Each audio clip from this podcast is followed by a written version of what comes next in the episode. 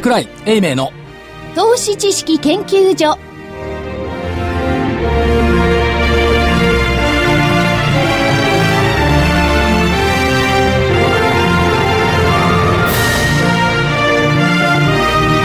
皆さんこんにちは。こんにちは。桜井英明の投資知識研究所の時間ですスタジオには桜井英明所長。桜井でございます。ちゃんとスタジオにいます。そんな毎回断らなくて。いやいない時があるから。正木昭夫隊長、はい、まさきです。こんにちは。福井主任研究員。こんにちは。そして研究員の加藤真理子でお送りします。さあ、今日の日経平均大引けはプラスで引けました。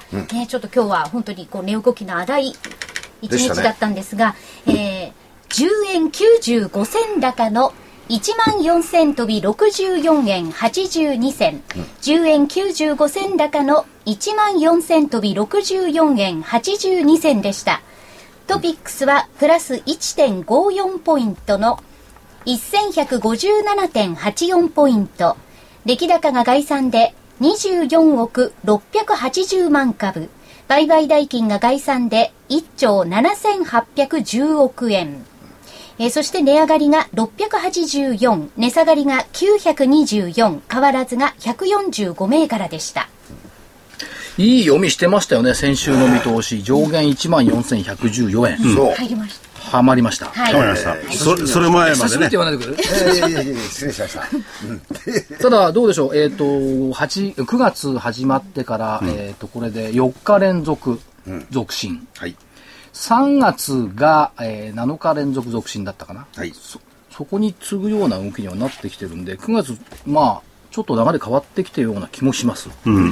で、えーまあ、いろんな問題がありますが、シリアもなんかこれ限定的なはい。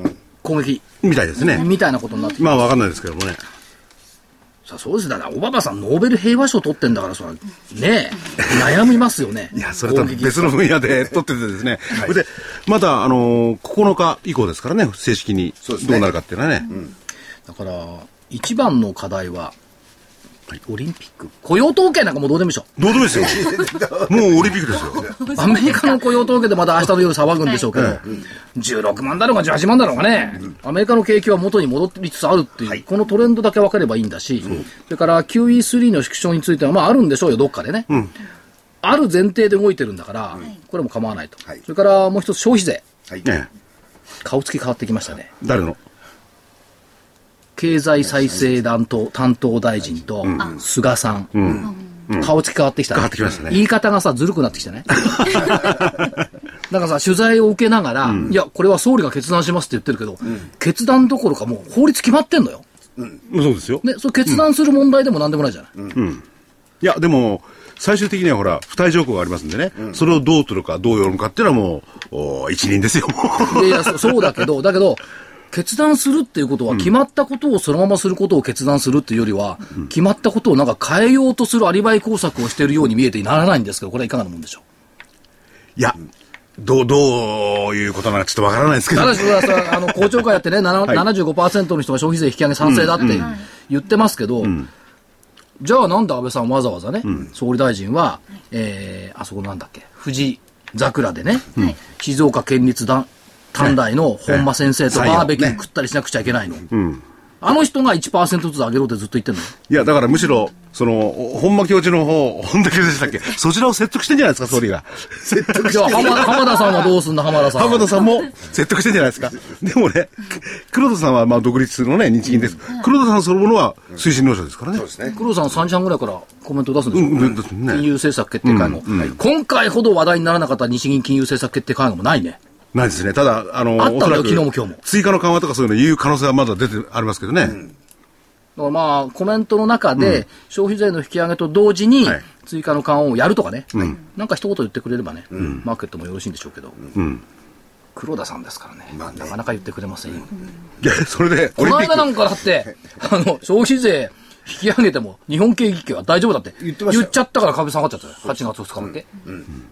でもその景気とかそういうのと別の次元でやっぱり皆さんその75%ぐらいの方はですね、言ってますし、それはそれでまた、あの、細かいいろいろ条件もついてますんでね。そうですねなかなかそれを全部飲むのは難しいですよね。うん、だから、あの、細かいところじゃなくて、対局感だけでいけばいいと思うんですけど、ただまあ、結論が出るのが、これは、えっ、と、10月の頭。頭ですね。ずるいよね。日銀単価見てからってさ、日銀単価いいに決まってんじゃん。法人企業統計良かったんだもん。よかったです。それで日銀単価見てたら、どうどうよっていうのもあるし。あと、海外の反応が気になるところです、やっぱりね。あの、昨日帰ってきた人にちょこっと 話してどっから帰ってきた方にアメリカから。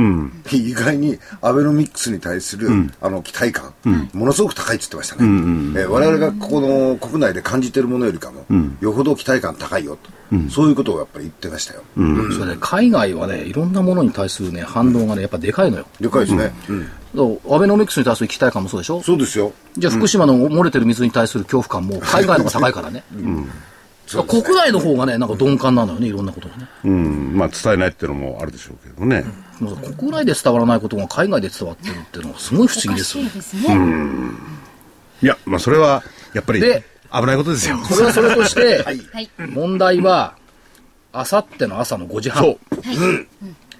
これ、オリンピックが日本に決まると、日経平均いくら上がる？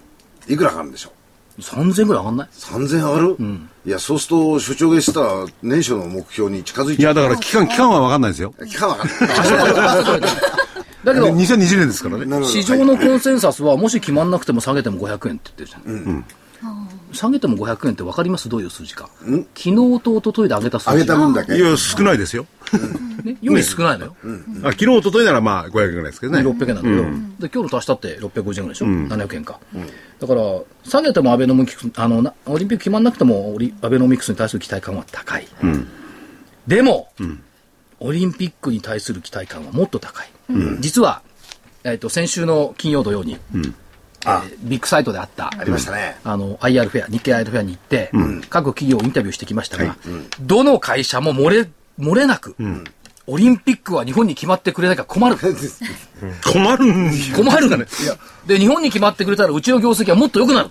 間違いないって言ってましたね。それで。で期待感高かったですこれ面白かね。ったですね。まあね、あの、金本だとかね、研究レンタルの金本だとか、あるいはその人材派遣のね、夢新だとか、羽田を通ってる京急なんかがね、オリンピックというのは分かりますよ。IT 企業のコムチュアまで、そうですね。うちは、オリンピック関連だって。どこがオリンピック？いや、もうそういう意味では日本がね、まあ東京、日本が開くことになるかどうか別にしてもね、はい日本の問題だから、どこに、どの方にも関わってきますよね。そうですね。いや、全国民。全国民ね。で、もしダメになっても、エクスキューズできたじゃないですか。な、何が？え？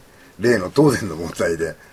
これ多分逃げ工場としては、ほら、ここのだからほらやだね、ねラリーマンってやだね、そういう発想すぐするからさ。それはね、逃げ工場会議をとどう逃げようとかさそういう問題じゃないですからね。いや、だから決まってほしいんですよ。欲しいんですけど、あこれはうまい逃げ工場ができたなという気はしない何を言ってるんですか、ここで東京オリンピックが決まったら、えーお多くの方々が経験していない三丁目の夕日をもう一回経験できる。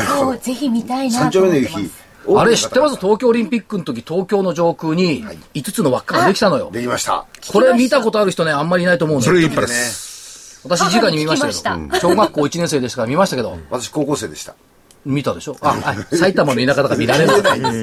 あの日はね、あの、日本晴れでね、本当にね。すっごい晴れた日。僕も見ましたもん。ね。えあれそうだった、なんか、なんか、ジェット機がバーンと飛んできて、ぐるぐる回ったと思ったらさ、輪ができてさ、僕テレビで見ました。それも白い雲じゃないだからね、全部え色が色色付きですから五ね。輪のね。なんかいいですね、そういう話ができて、皆でも、さんが。まさきさんその頃何カラーテレビ入ってたの？え？学校で見てました。学校カラーテレビだった？学校からテレビだった。嘘だよ。学校、学校だけはそれは出てましたよ東。京都港区立いくら小学校が。いや、あの時白黒だったいや、すでにね、カラーテレビはそれなりに出てましたよ。出てました。君ら小学学校にはなかったよ。桜井さん、所長、あなたは小学校でしょ？申し訳ないけど、僕ら高校ですからあね。、高校か。高校ですよ。あ、そんな年いってんだ、まさきさん。すいませんね。いや、小学生が高校生みたいな親父に思いますから ね。親父みたいなもんだねいや、でもいずれにしてもね、今のお最大の関心事ね、オリンピック今週オリンピックですよね。で、えっ、と、今日は、えっ、と、この番組は、はいオリンピック、特集。じゃあ、オリンピック、じゃあ、オリンピック東京祈願特集にしました。祈願。はい。祈願特集。スポーツと、やっぱり今後の日本、この国がどうなっていくんだっていうことを語っていただく方に今日ゲストに来ていただいてます。そうですよね。あのー、株なんて小さいこと言わないでしょうね。株なんて小さいことないこの国とこの国の金メダルだから。あそれが株にもつながっていきますかそうです。ら。はい。じゃあね、本当にね、はい今日のゲストは、今まで出ていただいた数多くのいろんな企業の社長さんに比べたら、全然ビッグですよ。いや、今までね、いや、はか博士はいたけど、ゴールドメダリストはいないもん。いらない。そうななんですよ。バラしちゃダメですよ。じゃあ、お知らせのお知らせ。はい。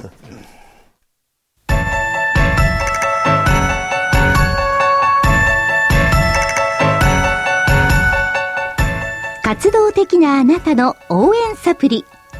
サプリ生活のグルコサミンコンドロイチンは、年を取ると少なくなりがちなグルコサミンとコンドロイチンを無理なく補います。階段の上り下りや立ったり座ったりが気になる方や、お散歩、スポーツを楽しみたい方におすすめです。サプリ生活のグルコサミンコンドロイチンは、グルコサミンの含有量が10粒あたり 1600mg コンドロイチンが 300mg と豊富です。300粒の1ヶ月分1本がラジオ日経特価で3980円3ヶ月分3本セットがやはりラジオ日経特価で1万800円さらにお得な6本セットも同じくラジオ日経特価で1万8000円。いずれもお届けには送料500円がかかります。ラジオ日経だけが特別価格でお届けするサプリ生活のグルコサミンコンドロイチン。お求めは03-3583-8300 03-3583-8300ラジオ日経事業部まで。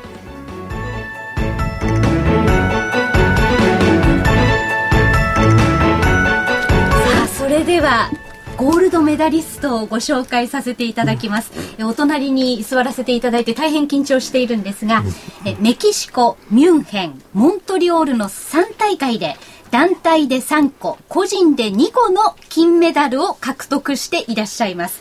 そしてロンドンオリンピックでは総監督をお務めになりました、塚原光夫さんをお迎えしております、よろしくお願いします、はいよろしくお願いしまますす。お願いします。月面宙返りの、はい、そうそう。そういうことですね。で我々はは決して冗談言って本物の塚原さんですよ。い。はい。うん。私今日あの、はい福井さんから今日あの塚原さんがって言ってえ？え？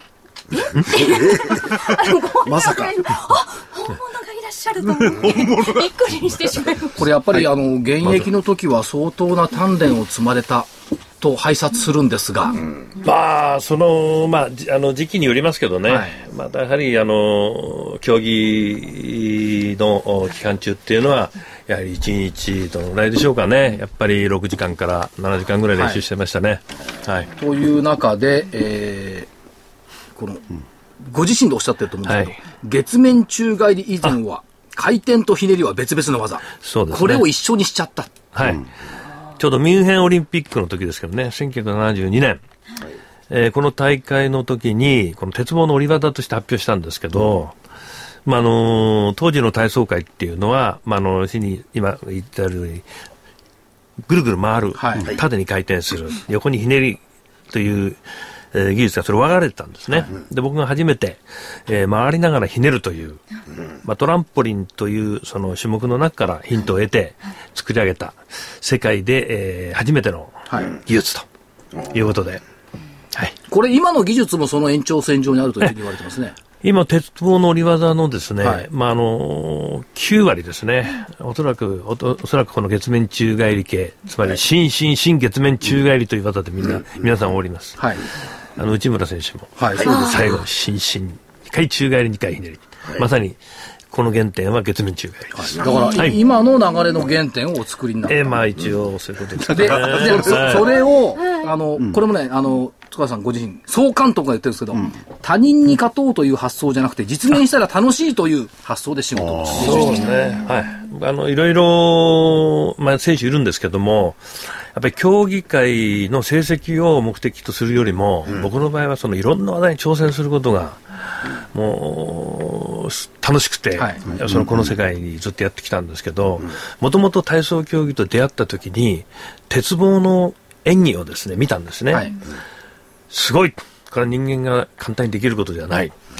これはぜひやってみたい。人のできないことをやりたい。はいという思いで、この世界に入って、それからずっと10年目にちょうどこの人のできないような技が、はい世界でたった一人の、やる人間が私が完成させたということで、はい。だから輝く日本の体操界をご自身で経験された。そうですね。まあ、金メダルを取るためにね、はいこの技をやったんじゃなくて、やっぱ本当にその、できないことをやりたいという思いが、結局、その、金メダルにつながったという、はいこういう一つのだから、ございました。はい。ある年代の方っていうよりも、僕ぐらいからみんなその、ね、塚原さんの月面宙返り、こう頭に思えてると思うんですよね。こうやって節棒ふわっと飛び越えた後に、くるくるっと回ってね。あれは全すごかったですよね。すねそれまではただ、あの、鉄道ふわ鉄棒をね、後ろから飛び越えて、手広げたりとかね。それだけだった。そうですね。ほら、すごいびっくりしたもん。で合う人合う人ね、ぐるぐるじゃないんですよね。ふにゃふにゃっていう言葉を僕に言うんですよ。なるほど。何ですかあれはっていうのはね、はい初めてね、ご覧になった方、みんなそんな思ったみたいな。をこうくなんかおかしくなったりとか目が回ったりとかはしされないんですか、まあ、覚える段階ではね、そういうことありましたよ。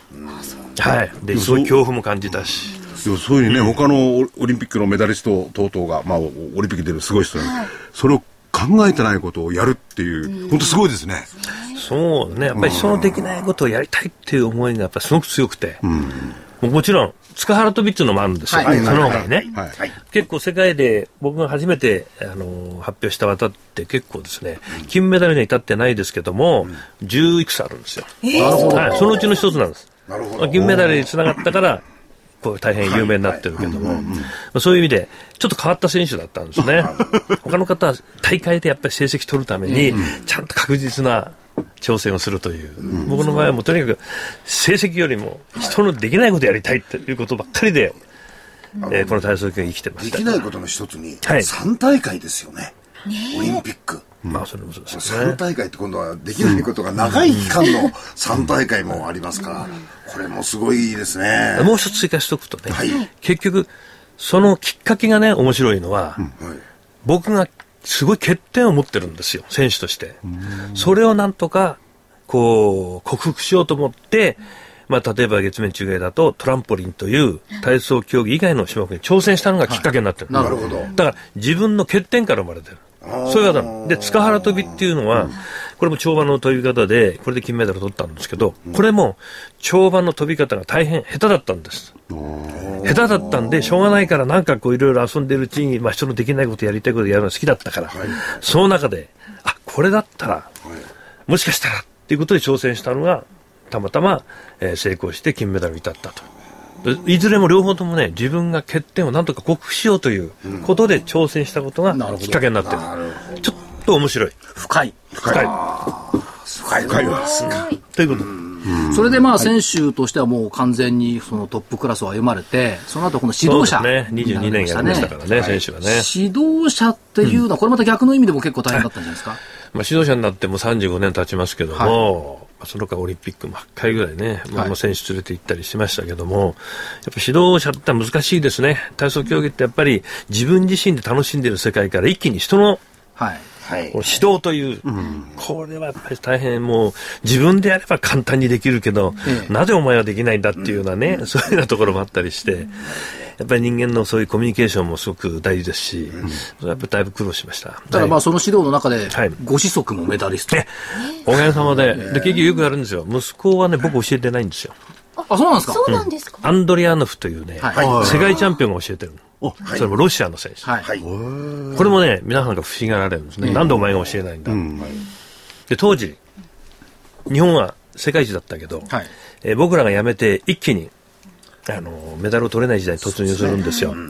その時に、もうソ連、それから中国ね、これがもうどんどん大としてきて、まあ圧倒的な差をつけられて日本は勝てない。はい。そんな時にうちの息子が体操を始めた。はい。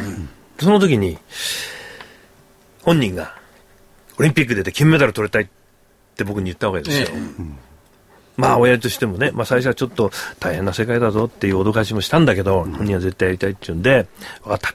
じゃあ、親としてできることを何でもやってあげようと思った時に、当時はもう日本の体操のレベルってすごくもう下だったから、日本の体操やってもこれは金メダル取れない。はい。で自分のやった体操は勝って取れたけども、今の体操とは違うだろう、でソ連や中国のそういう技術をやっぱり息子に学ばせようと思って2人で本当はこう練習にね、えー中国ソ連に行こうかなっていう話までしてたんだけど、そこへ私のそのかっての友人のアンドレアノフというね、昔戦った仲間なんですよ、はい。はい。で、彼が、あの、ちょうどあの、ペレストロイカの時で、まあ、あの、ソ連の方の指導が、まあ、あの、国内の事情が良くなかったんですよね。はいはいはい、で、ぜひ日本に行きたいっていうか、あ、もう弟子来てくれと。はい、着いたうちの息子体操始めたから教えてくれたら、あ、いいよって言って、教えたらやっぱ、それがすごいんですよ。やっぱりソ連はね、当時のトップだから。はい、彼の技術力ってすごくて、うん、で、それをぜひ、直哉に教えてくれ。ってことでスタートした。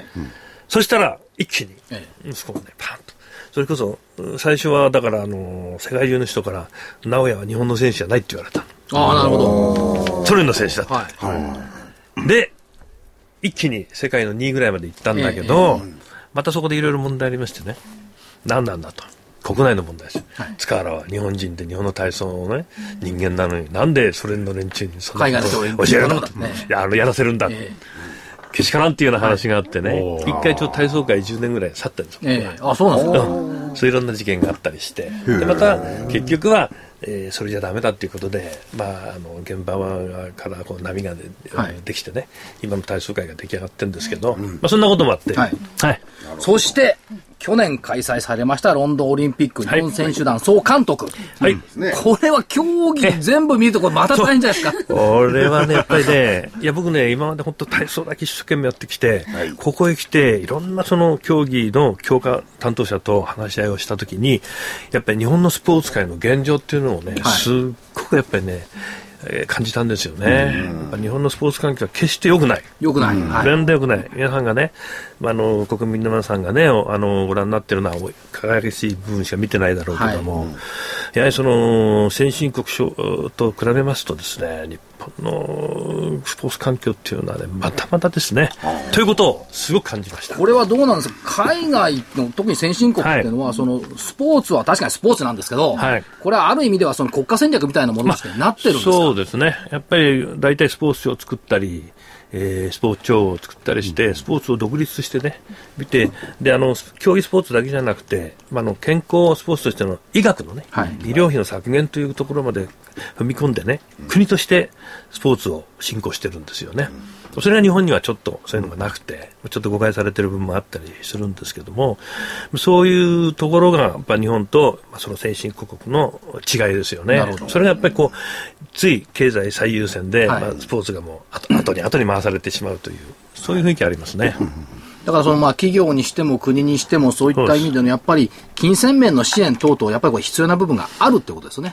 もうあのー僕はあの今回あの、いろんな意味でこう生理的なことをですね、はい、やっぱりちょっとやらないと、スポーツもやっぱりだめだなと思ったもんで、ちょっと挑戦したことがあるんですけども、えーはい、やっぱり企業でも、やっぱりその利益上げたら、それはやっぱり社会貢献としてね、そスポーツにやっていくと。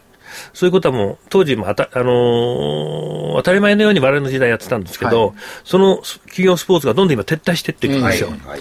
でもほら、あの株主がうるさいからってって、はい、そんな、あのね、はい、そんな、利益上がってないのなんでスポーツなんかやるんだっていう話になっちゃって。る。はい、でもこれなんかは、やっぱりそういうトップスポーツをやってる企業ってそんなに多くないんですよ。そういう企業に対して、やっぱり何らかの減税処置だとか、そういう支援をね、するぐらいのところまでやっぱりスポーツやらないと、やっぱり企業だってやっぱり参加してきませんよね、はいはい、今でもそれ変わってないから、これからなんか、だからだめになったら、もうどんどんどんどん撤退しちゃうんじゃないですか？だけど、その割に、その、われわれ一般市民としては、うん、そのオリンピックを見ても何を見ても、やっぱり勝てば嬉しいし、そう。メダル取ってよってなる、この裏腹な部分はどうしたらいいですか？だからやっぱ国民の皆さんで、そういうような期待にね、応えるべくね、われわれ現場の人間は必死に頑張ってる。んですよ。はい、でもそれ頑張ってるけども、その、僕がその総監督していろんな話聞いたときに、現場の人たちは、まだこんなことが足りない、はい、こういう環境はない、練習環境をもっと良くして、その、体結構社会人の方が多いんで、うん、そういう人たちとその経済的な支援だとかそういうことも含めてね、やっぱまだまだところ、ええ、これを改善したら、もっともっと成績を取れるという競技団体がたくさんあったわけですよね。だから、これにやっぱり応えなきゃいけないとい。う思いをね、強く持ちましてですね、今そのことに、そういう体操だけじゃなくて、いろんな競技、で、このことがやっぱ最終的には国民に今おっしゃったようにね、はい、国民の皆さんにやっぱり喜んでいただいて、うん、えー、国民がみんな士気高揚じゃないけど、頑張る力、元気になる力につながるという。こういうことをね、今回のロンドンですごく感じて帰ってきたんです。そのロンドンの総監督の時に、これ、今、小冊子をお持ちですけども、はい。俺メダリスト。あ、これそう。この小冊子を作られて、はいメダリストバイブル。これ僕が作った企画したんですけど、で、ね。これ、だからロンドンで活躍した選手、みんながこれ読まれた。そうです。で、これはなぜかっていうとね、今回38個のメダルを取ったわけですよ。はいはいしこれ初めてだ。ロンドンではい今まで37個だったんですね。最後の、あの、米光君がメダルと38個。はいはい。それは今回、なぜ38個取れたかっていうと、これ実はあの3.11の、はいあの、東日本大震災にかかってるんですけど、やっぱその皆さんに、やっぱりスポーツ界として何ができるか、考えたときに、やっぱ1個でもメダルを取って、日本に元気を送ろうっていう合言葉に今回戦ったの。はいなるほど。うん。で、その時に、過去、メダリストが、はい可能性のあるメダリストが、やっぱりその、オリンピックの重圧で失敗したケースって結構多いんですよ。はい。やっぱりプレッシャー高いと。うんはい。まあ、それで取ってる人もいますけど、やっぱり、うん期待されて取れない方もたくさんいらっしゃる。はいこれだけは絶対なくそうということで、そういう人たちのために何ができるかって考えたときに、そういう金メダルを取ってね、やっぱり最後はそれなりの結果を出した人たちの体験談をはい一つまとめて、はいそれを皆さんに読んでいただこうと。ええで俺の場合はこれに当てはまると。はい。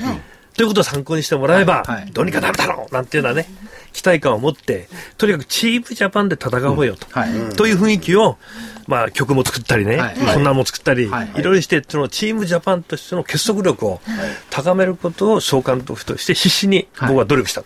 なるほど。その結果ね、まあ、おかげさまで、まあ、雰囲気も良くなって、まあ、38個のメダルにつながったらどうかわからないけれども、まあ、そういう戦いで。だから夜前の日のプレッシャーだとかって想像もつかないもんですよね。そうね、やっぱり眠れなかったりね、明け方までね、もう。だからこれ、塚原さんがね、作ったこのメダリストバイブル、そうそうの、あの、そうそうたるメンバーがね、高橋さん、マラソンのね。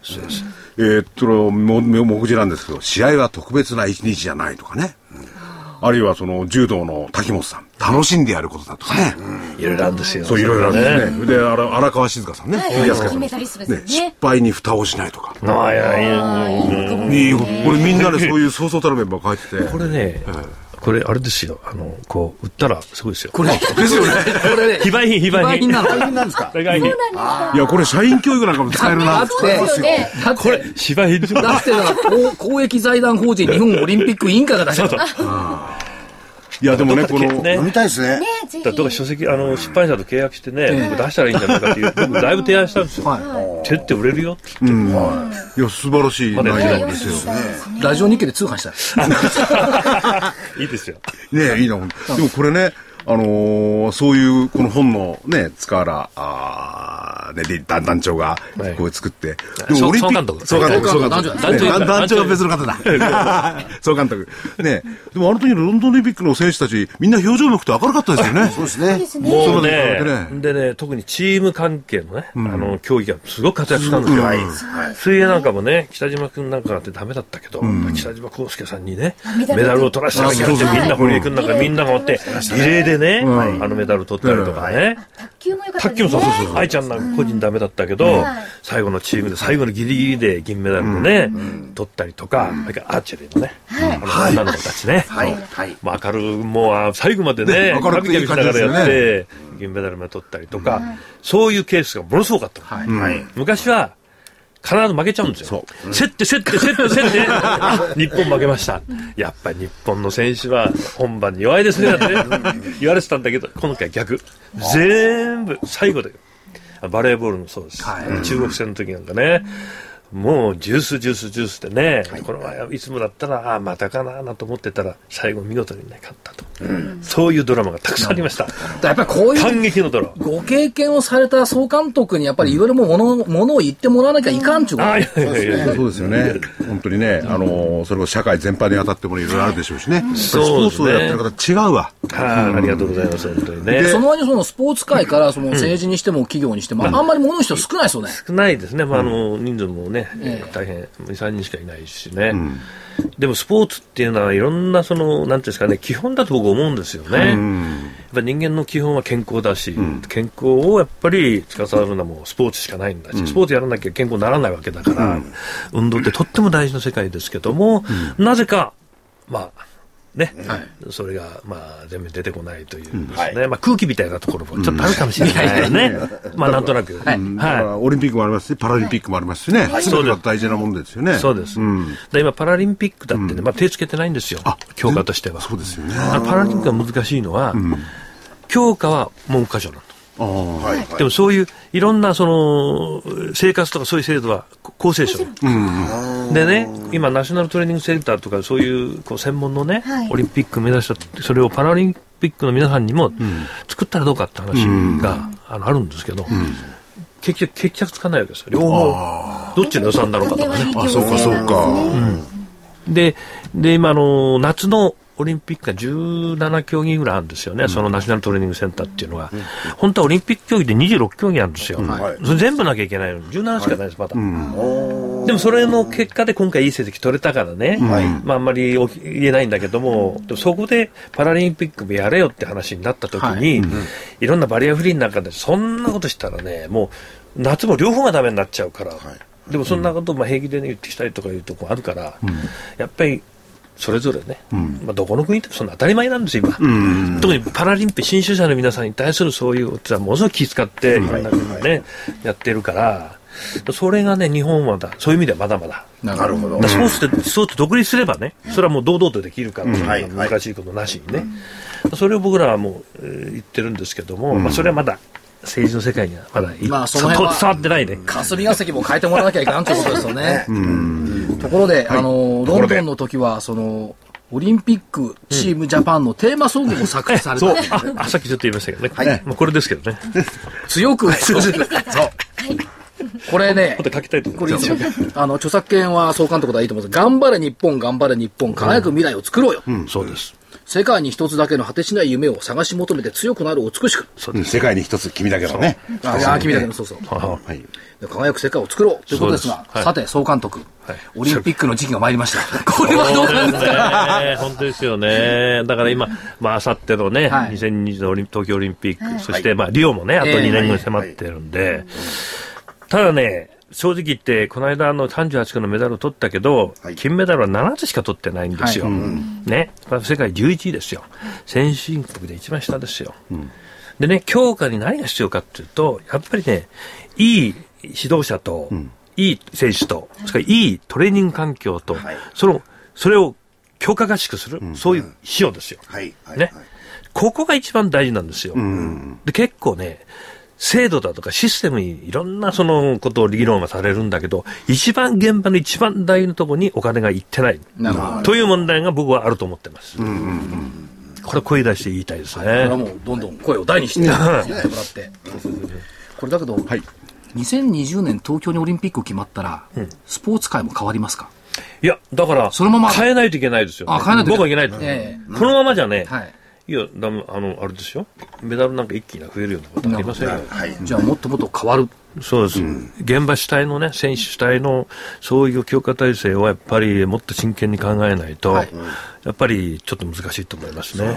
だからお子さん、ね、お子さんに偏差値教育だけをしてるんじゃなくて、はい、やっぱり両方必要ですよね。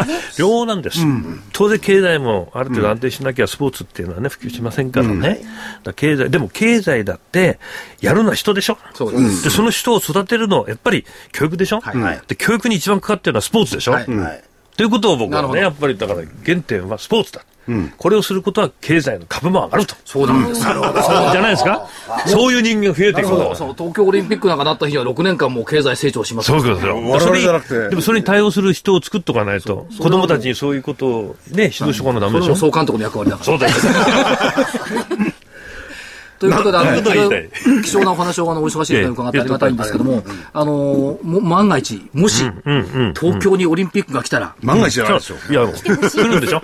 来て、来てくれたら、当番組のオリンピック顧問として、塚原総監督にも、顧問になってもらおうと思ってますね。よろしくお願いします。オリンピックだけじゃなくてね、世界のそのスポーツの取り環境を良くする。そうですね。日本だけじゃなくてね。もちろんですよ。スポーツ環境をね、やっぱりその選手のためのね、やっぱり教育、あの、そういう強化環境って大事ですから、そのことがやっぱ株にもしっかり影響してきますから、将来。絶対違うか。そうだ体調の上にやっぱり総監督がいるわ。体調じゃダメだ。総監督が。わかりました。その通りだと思います。いや、勉強した俺。勉強して勉強した俺って。多分人でしょう、はいいろいろんなことやるのもね。だからこれから、優秀な人間この体調も管管理してあげてください。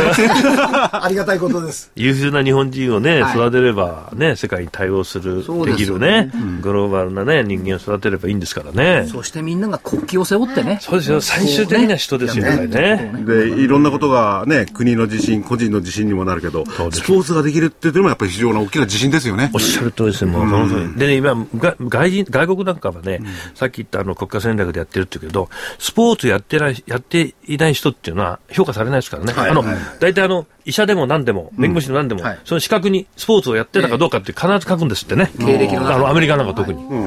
それないとダメなんです。それはエリートの資質ですもんね、海外では。はいそれは日本では定着してない。はい。だからオックスフォードとかケンブリッジ。それみんなね、両方なんですよ、文武だって両方。絶対なきゃでしょ、だからそれやっぱり日本も早くね。で、あと株上がらないですよ。なるほど。みんながスポーツに 株を上げるように頑張らなきゃです。今日はなんか元気づけていただいて。そうですね。でもこれからますますね、そういう、あの、政治的な意味も含めて、あ塚原、えこれはねまあ総総監督には頑張ってもらわないとね。そうね、日本の元気のためにね、はい頑張りたいと思います。ありがとうございます。ありがとうございました。えーメキシコ、ミュンヘン、モントリオールの3大会、オリンピックで体操競技団体3個、個人2個の金メダルを獲得。月面宙返りの生みの親。そしてロンドンオリンピック総監督の塚原光雄さんでした。ありがとうございました。ありがとうございました。ありがとうございました。今後ともよろしくお願いしはいます。お願いします。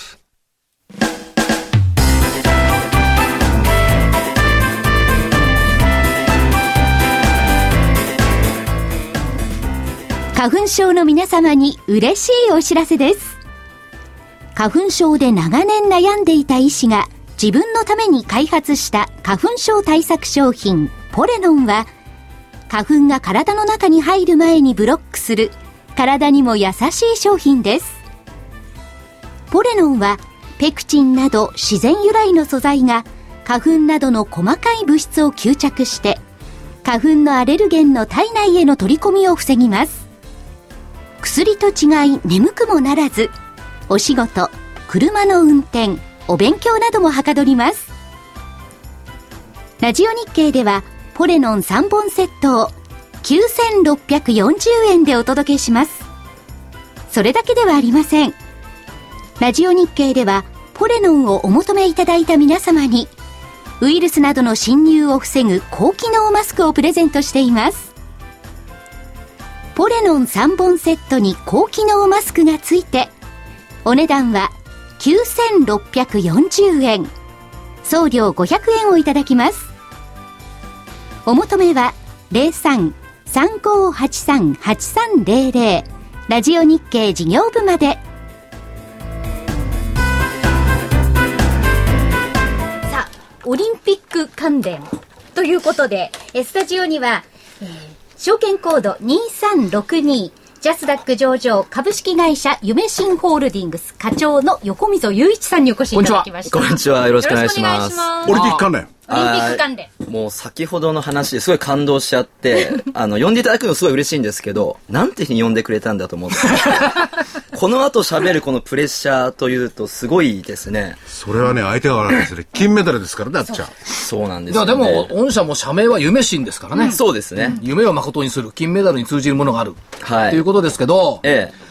あのー、東証アイあの、日経 IR フェアなんかでも、ずいぶんお客さんたくさん見てましたね、御社のところ。そうですね、ありがたいことに、あの、まあ、桜井さんも来ていただいていたっていうのもあると思うんですけども、いえいえそうなんですええ。すっごいやっぱみんなこう、オリンピックもそうですし、ええ。こう、株にみんなまた興味持ち始めてますよね。はい。すごい伝わってきましたね。そういう中で実は、横溝さん、はい。先週、はい。どこへ行かれてきましたっけ？実はですね、あの、台湾に、何をされに？あの、台湾の個人投資家の方に向けて、えー IR の説明会をしに行ってきました。これ、台湾で日本企業の IR ってあんまり多くないですよね。いや、あの多いんですか？その証券会社さんから言わせてもらうと初めてと初めてでしょはい。で、そもそもじゃあなんで台湾でやったかっていう話なんですけど、え。台湾の方たちっていうのは、その、自分たちの幸福とそのお金を稼ぐことっていうのが直結しているっていう考え方なんですよ、日本の方っていうのはその富とその幸せってちょっと別で考えてるじゃないですか、それだけじゃないだろうみたいなことがね。そうそうなんですよ、でも台湾の方たちっていうのはそこがすごいまああの本当シンプルで直結しているので、なのでこういう株とか大好きなんですよね。はい。なのですごい真剣でしたね。好きですよ。確かに。私も台湾十何回行きましたけども。はい。あの、そういった、あの、投資っていうかね、まあ、投機までも行くかもしかもしれないけども、そういったことは非常に好まれる方々が多い。そうなんですよあの説明会やってる途中からもういきなり、熱気ムンムンでしょだって。あの、質問してくるんですよ。日本の方ってそういうことは絶対いないじゃないですか。質疑応答の時間をちゃんと設けて質問してくるんですけど、もうやってる最中から。やっぱり興味持ったでしょ御社の業態についてます。あの、やる前にですね、ちょっと事前に聞いていたのが、その、派遣っていうビジネスが台湾では発展していなくてなかなかしその、分か。る方か。というのをすごく心配していたんですけど、まあ、そもそも派遣ってこう、景気の良し悪し関係なく、まあ、利益を出すための仕組みなので、そういう利益を出すっていうことに愚直に考えてる、その台湾の人たちからすると、すぐすんなり受け入れてもらえたのでええ。かつその建築現場っていうのを今でも台北結構ね高層ビル建てたりしてますからね。すごかったででしょ？す、本当に。あの、丸の内みたいになってきてるんですよ、台北が。はい。一番最初に建てたのは熊谷組だったかな昔。あ、そうなんですか。一番高いビル当時。だからそういう意味ではあの建築現場っていうのは多分理解できたと思う、そうなんです、そうなんです。で屋台かなんかでいいもの食べてきたんですか？いや、まあ、あの、小籠包を少し。小籠包？ええ小籠包少々。なるほどええいただきました。はい。でもう一つ聞きたいのは、ええ先々週のプレスで、はい配当成功97%というですね、はいとてつもないこと発表されてええおりますが、はい。これ、この間も質問しました。あと5年続けるんですか？はい。あの、まあ、中期経営計画を2017年まで出しているので、はいその期間中は、あの、少なくとも、あの、やらせていただくという方針でいます。だから、要するにね、利益は全部ほとんんど株主さんに回そうよっていうことをじ実現されたんですよね。そうですね。こでういう企業ってのは国際的にもあるのかな、90っつったらね、なかなか聞かないですけど、まあ、業態が、あの、多分、夢新さんみたいなものだからできるんですよね。おっしゃる通り、まあ、設備投資がそういうことね、そうですね。あんまりあれですよね。そこまで配当出すと成長ないんじゃないかって言われるんですけそう。ど、その成長と高配当を、まあ、同時にやるっていうのを今のコンセプトでやらせていただいて、そのおっしゃる通り設備投資がないからこそできる、えー方針だということでやらせていただいてますけど。いでもそれ、あの、台湾の方なんかびっくりしたんじゃないですか。や、びっくりしてましたね それ。はびっくりしますよ。びっくりしますよね。えーびっくりしてました。びっくりし、いやだだからこれから我々はね、また強くなるんですよ。夢新さんみたくね、配当成功97%がある中で、なんでお宅配当成功30%ぐらいが目目標なのっていうね。それはほら、業態によって違いますけどね。叩かれませんか、うちが。大丈夫ですかね？い。や、でもあのね、夢新さんみたいな業態のこの特殊性みたいなもの、はいこれはもう十分説明に足るんだと思いますから、ええこれでいいと思いますよ。あのね、あの話を聞いて、で、今の話で、まあ、まあ、中計画の間はね、はいその、配当成功のほぼ出していくことは変わらないしっていうのを聞いて、今、えっ、と、売買単位が100株でした。そうですね。株価が、えー、500、550円ぐらいですね。最低単位で5万円。5万5千円で。これね、今、盛んにみんなが言ってる NISA ってあるじゃん。はい。配当利回りでいくとね、多分ね、4%弱なのよ。そうですね。で、全部配当に回してくれるって言うんだからニーサ銘柄っていうことでいくとね、ニーサ組み入れるのはやっぱこういう銘柄がいいんだろうなと思って。いや、すごくタイムリーな話でありがたいですね。ええでもまさに本当に当社でもそう思ってるだからみんなね、ニーサの制度ばっかり言ってんだけど、じゃあニーサで具体的にどうすりゃいいのよってとこがないのよ。いや、あの、まだね、出してないと結構多いんですよ。だからそれじゃあ、だって判断のしようがないじゃない。そうですね。ニーサのね、口座だけ作れ作れって言って、そのニーサで何するの？それはないの。何ができるの？仏像を作って魂抜いてるみたいなもんだから。でも何すんの以前に、どういうシステムなのかよくわかんないんですよね。そう です、ね。いや、だから具体的に、だこういう銘柄とかこういう投信とか入れてこうなるのよってことは分かんないと、進まないと思うよ。一生懸命現場の人間使ってニーサニーサって言ってるけどいや、さで。もそれはちょっと違って、要するに、ニーサはシステムってありますよと。使ったが、まあ、有利かもしれない。かもしれない。その時には、夢しに組み込んだ方がいいよ。買ってた方がいいよ。それだけの話ですよね。ぜひぜひ、ぜひお願いします、でもね、あのね、こういうねうちはニーサ銘柄みたいのにね、適してるみたいなね、やっぱ論調必要だと思う、各社とも。で、ダメな、む向かないところは向かないんだから。ね、最低単位買うのにさ、ね、230万円いるとかさ、こういう会社もなんだからさ。いや、でもこれでいいことなんですけれども、株主がね、いっぱい増えちゃったら、まあ、それはそれでまた大変ですよね。あ、でも、去年から倍になってますので、すでに。うん。はい、ありがたいことに、えーまだまだ増やしたいなと思ってますけれども、はい。ぜひ長期的に見ていただきたいなと。あはい。今度仙台やるやる行くの？あ、10月の6日ですね。一緒に行きますもんね。はい。ご紹介しておきます。はいはい。えー10月6日日曜日午前11時30分から、えー仙台駅徒歩10分のホテルホッケクラブ仙台ハーモニーホールで、ラジオ日経仙台 IR セミナー桜井英明株式公演、待ってたぜこの瞬間を開催します。で、こちらにゆめしんさんが参加されると、はいいうことですね。はい。で、その他にも、えー地元の、えー植松商会、そしてバイオ製薬のアンジェス MG、この3社が IR プレゼンテーションを行います。もうあのー現在ホームページの方も立ち上がっておりますので、ぜひそちらの仙台セミナー専用ホームページからご応募ください。また、おはがきの場合は、住所、氏名、年齢、職業を明記の上、郵便番号107-8373、ラジオ日経10月6日仙台セミナー係までお申し込みください。締め切りは9月26日、抽選で150名様を無料ご招待いたします。これは実はあの台湾もそうですけど、仙台もね、先陣を切ってやるパターンがほとんど今までないから。ああ、そうですよね。さらにまあ、当社あの、東北地方の復興工事っていうのは非常に今力入れているので、はいまあ、ぜひ、その、現地の方たちに聞いていただきたいなと思っております。はい。採用もできるといいよね、現地でね。そうですね。実はね。本当はそうなんですけど、やっぱり現地だと取り合いになってしまってるので、はい、他の地方の方からを集めるしかないっていう状態ですね。はい。オリンピック決まってほしいですよね。いやー、そしたら当社ももうムーンサル、ね。ムーンサルトって。感じで。ええムーンサル。ト宙返りしちゃうええ月面宙返りだなっていう感じですね。じゃあ、はい。じゃあ、さらっと来週のスケジュールと目標言っておきますので、はい。はい。えっ、と、明日が雇用統計、それから、日曜日、あ、日曜日の朝、あ、土曜の朝か、オリンピックの決定、それから10日火曜日、アップルがイベント開催します。新しいの出してきますね。はいはい。それから、えっ、と、週末、来週末はメジャーの S q、これに向けて、そうですね。さっき何も全部関係ないって言ってましたよね。あの、オリンピック。で、えっ、と、来週の見通し。はい下限13,743円。25日線は下回らないでしょう。はい上限14,953円。やったー !7 月19日の戻り高値水準。これ先週よりより開いてないですか？なんで？上に上がってるじゃん、上に。先週が1000円ぐらいでしょ？1000円ぐらいですうね。ん、ちょっと1000いくらね、開いてない下300、いや、だから上が高いでしょ？って。下300円じゃない？上が1000円だもん。で上に行く可能性が高いと見てる。うん、なるほど。ということです。はい手短にスケジュールと目標株価をまと今週もねめてみました。、あの、高値のところでね、ギリギリのところでもって、セーフになりましたからね。うん。来週も期待したい。ね。で、まあ、いずれにしろ、オリンピックね、決まるかどうか。で、17、18、FOMC とかいろいろありますしね。はい。そう どうなって、どうやっていいか分かいや、んないな。あのね、あのね、市場関係者ってそういうことばっかり気にするんだけど、横水さんなんか見てるとね、やっぱり現場違うよね。自分の企業の成長に向かってみんな走ってるよね。あそれはでもその通りですね。いや、そりゃそう。それをね、いや、それを理解しないでね、チャートがどうたらとかね、19がどうたらとか言ってるんじゃないの。現場をやっぱり知らないといけないでしょ。いや、その会社側からしたらもうめちゃめちゃあのありがたい意見で、本当にその通りなんですよ。でも最近ほんと若い方たちって特にもうチャートだけなんですよね。うちの会社はチャートだねえぜ、チャートじゃないよっていう会社がさ、いつ出てきてくれるかと思って、ねそんなの関係なくてみんなで一生懸命働いてるんだぜ。